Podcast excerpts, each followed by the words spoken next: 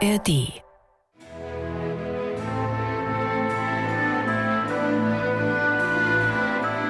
MDR Klassik, die Bachkantate mit Maul und Schrammeck. 31. Oktober, Reformationsfest. Ja, leider haben wir von Johann Sebastian Bach nur zwei Kantaten überliefert, die explizit für diesen Tag gedacht sind. Und die haben wir natürlich schon besprochen in unserem Podcast. Aber ich denke, wir können uns heute gut behelfen mit der Kantate Nun danket alle Gott.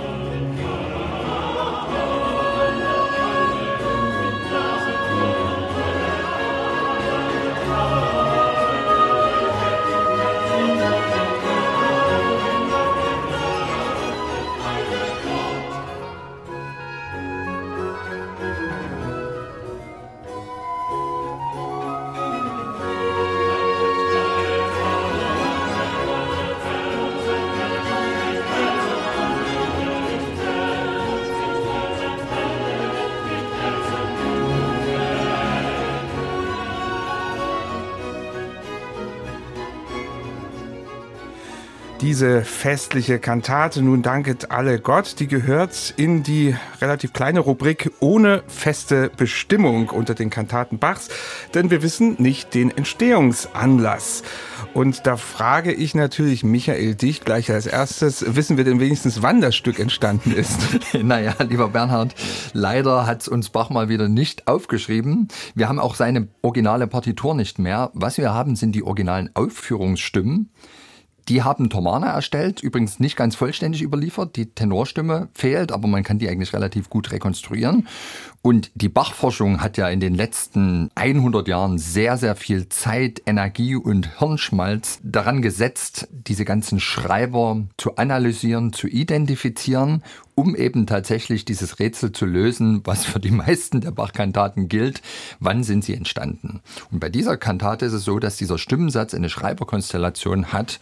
Da macht zum Beispiel der junge Johann Ludwig Krebs, ja, später der einzige Krebs in Johann Sebastians Bach als Thomaner mit und einige andere auch. Die kommen genau in dieser Konstellation auch vor in der Kantate Jauchzet Gott in allen Landen. Mhm. Und die wird mit gutem Recht auf so, sagen wir mal, Ende September, Oktober 1730 datiert. Mhm. Und deswegen gehen wir in der Bachforschung davon aus, dass eben auch nun danket alle Gott in diesem Kontext, naja, ich will jetzt gar nicht immer unbedingt sagen, entstanden ist, aber zumindest das Aufführungsmaterial der Thomaner zu dieser Zeit ausgeschrieben wurde.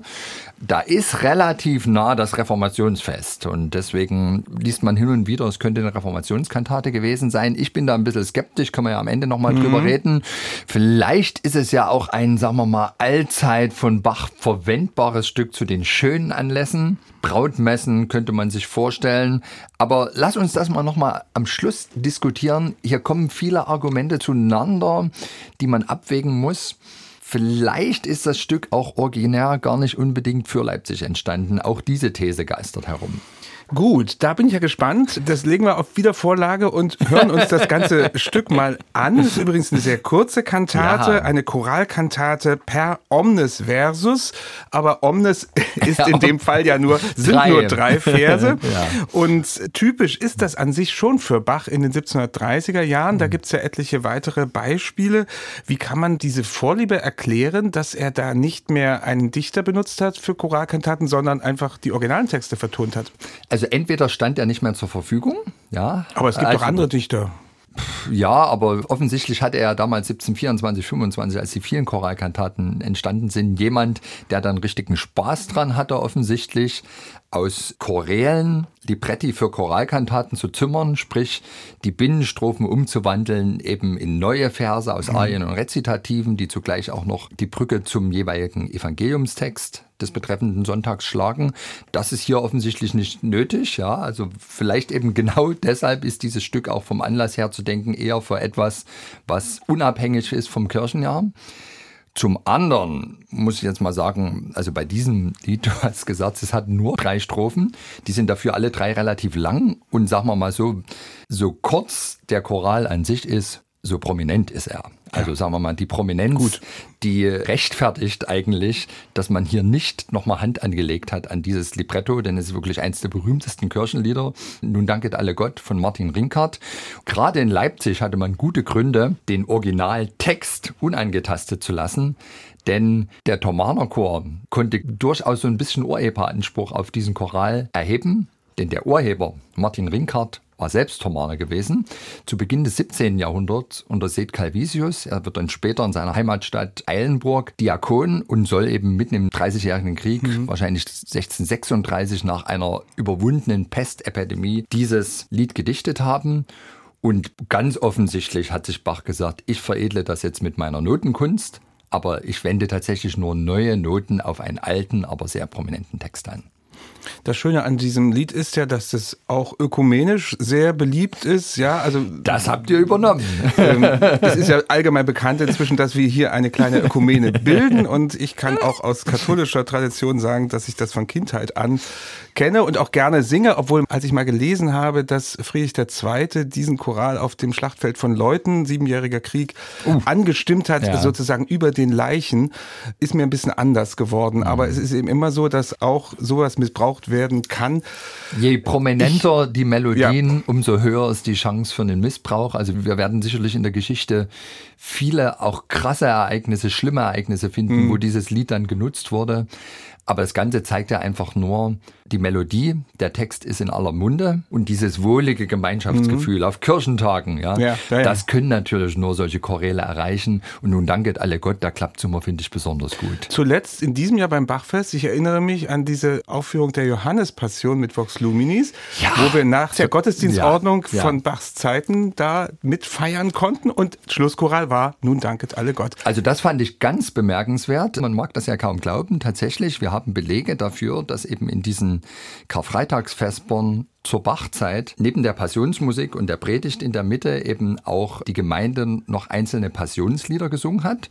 Und ganz am Schluss kommt nicht etwa noch ein Passionslied, sondern tatsächlich haben die da Nun danket alle mhm. Gott gesungen, als im Grunde ja Danksagung nochmal an dieses Opfer Jesus Christus, was Gott uns da geschenkt hat, der eben für uns gestorben ist. Und als wir diese Aufführung hatten im Bachfest und das gesamte Publikum, also 1600 Menschen in der Thomaskirche, haben dann gemeinsam zuletzt diesen Choral angestimmt. Das ist das, was blieb ja, was mhm. übrigens den ganzen Rahmen nochmal, ja. finde ich, ändert, dieser Passionsaufführung. Das hat so eine Wirkung entfaltet und ich fand es ganz bemerkenswert, ohne dass das in irgendeiner Form abgesprochen war, aus einem Impuls heraus stand die komplette Südempore der Thomaskirche bei diesem Lied auf. Manche hatten vielleicht auch ihre rechte Hand auf dem Herz. Also wirklich, es, es war so ein bisschen mhm. wie Nationalhymne beim Fußballspiel, ja. Mhm. Unglaublich, mhm. Wahnsinn. Also, Sie merken, welches Potenzial dieser Choral enthält, der aus dem 17. Jahrhundert stammt. Und jetzt kommen wir aber zu Johann Sebastian Bach zurück. Drei Verse, drei musikalische Sätze. Es ist ein Chor, dann ein Duett und dann noch ein Chor. Bei vergleichbaren Kantaten ad omnes versus lässt Bach jetzt nicht immer die Choralmelodie anklingen, gerade bei Arien und Duetten. Wie ist das hier? Hört man die Choralmelodie ja, immer raus? Die ist schon immer da. Also am meisten muss man da in der zweiten Strophe hinhören. Beim Duett, da ist schon sehr stark verziert, aber dennoch, sie ist immer vorhanden. Man kann das ein bisschen, finde ich, vergleichen mit den Sätzen aus Ein feste Burg, BWV 80, wo auch der Cantus Firmus eine Rolle spielt. Das sind ja, glaube ich, insgesamt drei Sätze. Ja, ganz ähnliche Machart. Mhm. Fangen wir mal mit dem Eingang Eingangssatz an. Da könnte man fast sagen, es ist so richtig Choralkantate, so wie wir es noch aus dem Jahrgang 24, 25 kennen. Oder geht das zu weit? Nein, absolut. Und es hat etwas Berauschendes. Hm. Also sehr selbstständiger Instrumentalsatz, das muss man sagen. Sehr unabhängig. Die Violinen, die erzeugen eigentlich ein permanentes Rauschen und Beweglichkeit. Man hat den Eindruck von ungebremster Freude und da setzt eben der Sopran in riesengroßen Notenwerten dann den Cantus firmus hinein umspielt von, wir können es gerne mal wieder motettisches Gewusel nennen. Also die anderen Stimmen sind wirklich sehr bewegt. Es ist auch ganz kunsthaft, wie er da in den Unterstimmen den Choral auszieht. Und gleich in der anfänglichen Floskel des Chorals lautet ja eigentlich, nun danket alle Gott. Ja, komponiert er da einen wunderbaren Durchgang. Nun danket all. Also er geht praktisch eine Quinte runter und dann eine Tonleiter nach oben. Und erinnert dich das an was? Wir sind in G-Dur, die, da, da, da, da, die. Nun, ja, also soweit ich das von deinem Gesang erkennen kann, Ja, könnte weiß, das du. das Ja. Menuett in G-Dur sein. Genau. Also dieses berühmte kleine Menuettlein aus dem Notenbüchlein. Wir wissen ja, es ist gar nicht von Bach selber, sondern von dem Monsieur Petzold, einem Dresdner Hofmusiker. Also das findet man da in den Noten wieder, sicherlich ein Zufall, aber einfach sehr, sehr schön begleitet dieses kleine thematische Motiv den ganzen Chorsatz. Und ja, liebe Zuhörerinnen und Zuhörer, sehen Sie es mir nach, dass Sie mich hier singen hören. Aber ich finde es so schön, dass tatsächlich dieses Stück, was glaube ich jeden, der irgendwie mal angefangen hat, Klavier zu spielen, beschäftigt hat, dass das hier in so einem kleinen Zitatfetzen auftaucht.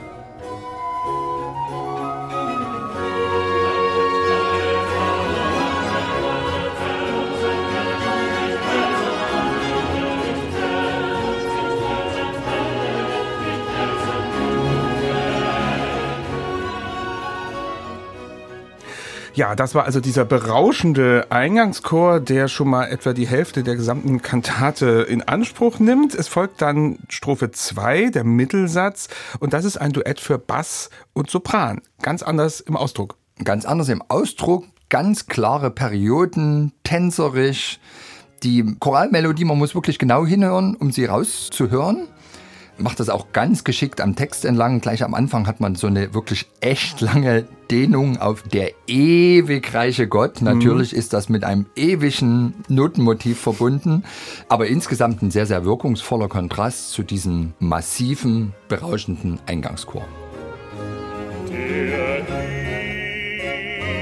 ewig reiche Gott, soll uns bei unserem Leben ein immer fröhlich Herz und vielen Frieden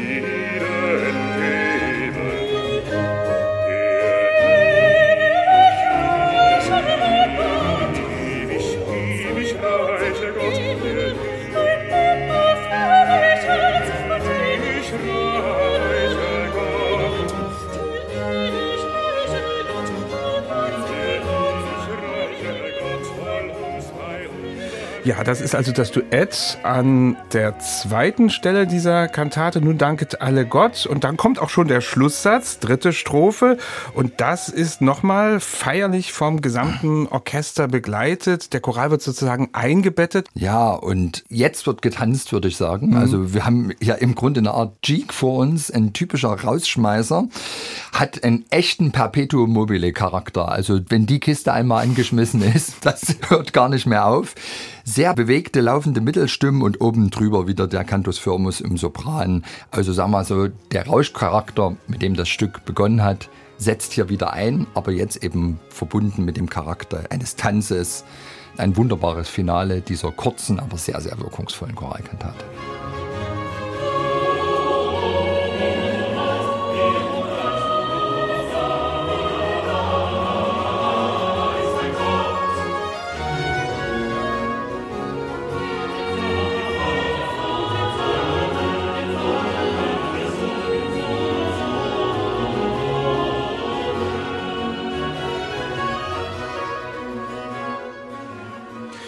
Ja, das war also ein kurzer Eindruck des Schlusssatzes dieser nur dreisätzigen Kantate. Nun danket alle Gott. Eine der kürzesten Bach-Kantaten, dennoch wirklich ganz große Kunst in allen drei Sätzen. Und ich möchte zum Schluss jetzt nochmal auf den Anfang zurückkommen, auf das, was ich am Anfang gefragt habe. Wofür könnte es denn sein? Ist es eher eine Brautmesse? Ist es vielleicht doch für den heutigen Tag gedacht mal, Reformationstag? Das würde mir sehr ins Zeug passen. Also wir haben ja für 1730 kein Reformationsstück, wobei wir immerhin wissen, also September, Oktober 1730 war der Bach überhaupt nicht gut drauf. Das sind ja die Monate, nachdem Bach seinen Entwurf einer wohlbestallten Kirchenmusik geschrieben hat, nachdem er Anfang Oktober dem Erdmann in Danzig schreibt, dass er eigentlich aus Leipzig weg will, weil hier eine wunderliche, der Musik wenig ergebende Obrigkeit herrscht. Also ich könnte mich dennoch mit dieser Reformationstag-These anfreunden. Bei Brautmesse bin ich insofern ein bisschen kritisch. Was mich ehrlich gesagt überrascht bei dem Stück ist, es ist komplex, es ist toll komponiert, aber ich staune darüber, dass die Bläser eine untergeordnete Rolle spielen. Mhm. Also da sind zwar Holzbläser dabei, Flöten oder Bohnen, Flö ja. Flöten oder Bohnen, die meistens Kollaparte mit den Streichern spielen. Also die haben eigentlich kaum eigenständiges mhm. Material es fehlt das Blech. Mhm. Das könnte nun tatsächlich wiederum für den Reformationstag sprechen, hat man ja auch schon bei anderen Reformationskantaten mhm. mal betont. No trumpets, die, please. Genau, die Leipziger durften im katholisch damals regierten Sachsen das Reformationsfest feiern, aber leise, also sprich ohne Blechbläser. Deswegen sind da erstaunlicherweise auch in ein feste Burg ist unser Gott keine Trompeten dabei. Aber mich wundert eben so ein bisschen, dass sie so uneigenständig sind. Und das spricht aus meiner Sicht wenn ich da richtig liege, gegen eine gewisse Tradition, die ich in den nachweislichen Brautmessekantaten von Bach kenne. Da haben wir ja festgestellt, da ist alles an Bläsern dabei, was man sich so vorstellen kann. Und die haben auch alle sehr anspruchsvolle Partien. Und aus meiner Sicht macht das ja auch Sinn, weil die alle ja gewaltig da Geld verdient haben bei diesen Brautmessen. Hier spielen sie einfach nur mit. Also mhm. vielleicht ist dieser Umstand und der Umstand, dass das Blech fehlt, tatsächlich ein sehr, sehr gutes Argument zu sagen, naja, wenn es schon so scheint, dass dieses Stück im unmittelbaren Umfeld von Jauchzet Gott in allen Landen entstanden ist, also Herbst 1730, dass es dann doch das Reformationsfest war. Auf jeden Fall bin ich mir sicher, dass Bach seinerseits sich sicher sein konnte, egal für welchen Anlass ich es jetzt komponiere, es wird wieder Anlässe geben, wo ich es rausholen kann, weil man diesen Choral einfach immer angestimmt hat, wenn es irgendwie galt, Gott hörbar auf eine besonders schöne Weise Danke zu sagen. Und nun hast du ganz am Anfang gesagt, es könnte sein, dass das gar nichts mit Leipzig zu tun hat. Kannst du das am Schluss noch auflösen? naja, es spukt auch eine Hypothese herum, dass es vielleicht etwas damit zu tun haben könnte. Bach wird 1729, spätestens 1730 ehrenhalber Kapellmeister am Weißenfelser Hof. Und es sind, glaube ich, mal Textdrucke aufgetaucht zu irgendwelchen Musikaufführungen in der Nebenresidenz des Herzogs von Sachsen-Weißenfels, nämlich in Sangerhausen. In Sangerhausen, da steht ja auch in der Stadtkirche eine tolle Hildebrandorgel, da tauchten Textdrucke auf, die klar gemacht haben, dass dort mit diesem Choral einfach auch mal eine Kantate aufgeführt wurde.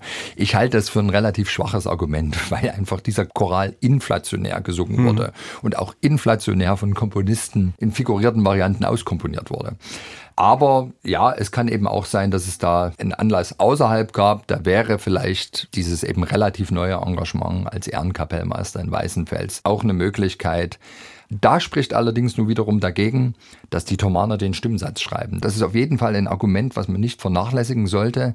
Bach hat, glaube ich, immer sehr genau unterschieden, wenn er Stücke hatte, die er gewissermaßen auf eigene Rechnung für Anlässe außerhalb von Leipzig komponiert hat. Da hat er in der Regel nie seine Thomaner das Aufführungsmaterial mitschreiben lassen, sondern wenn die das anfertigen, dann ist es in aller Regel auch für eine Aufführung der Thomaner in Leipzig. Und da wären wir dann doch wieder beim Reformationstag.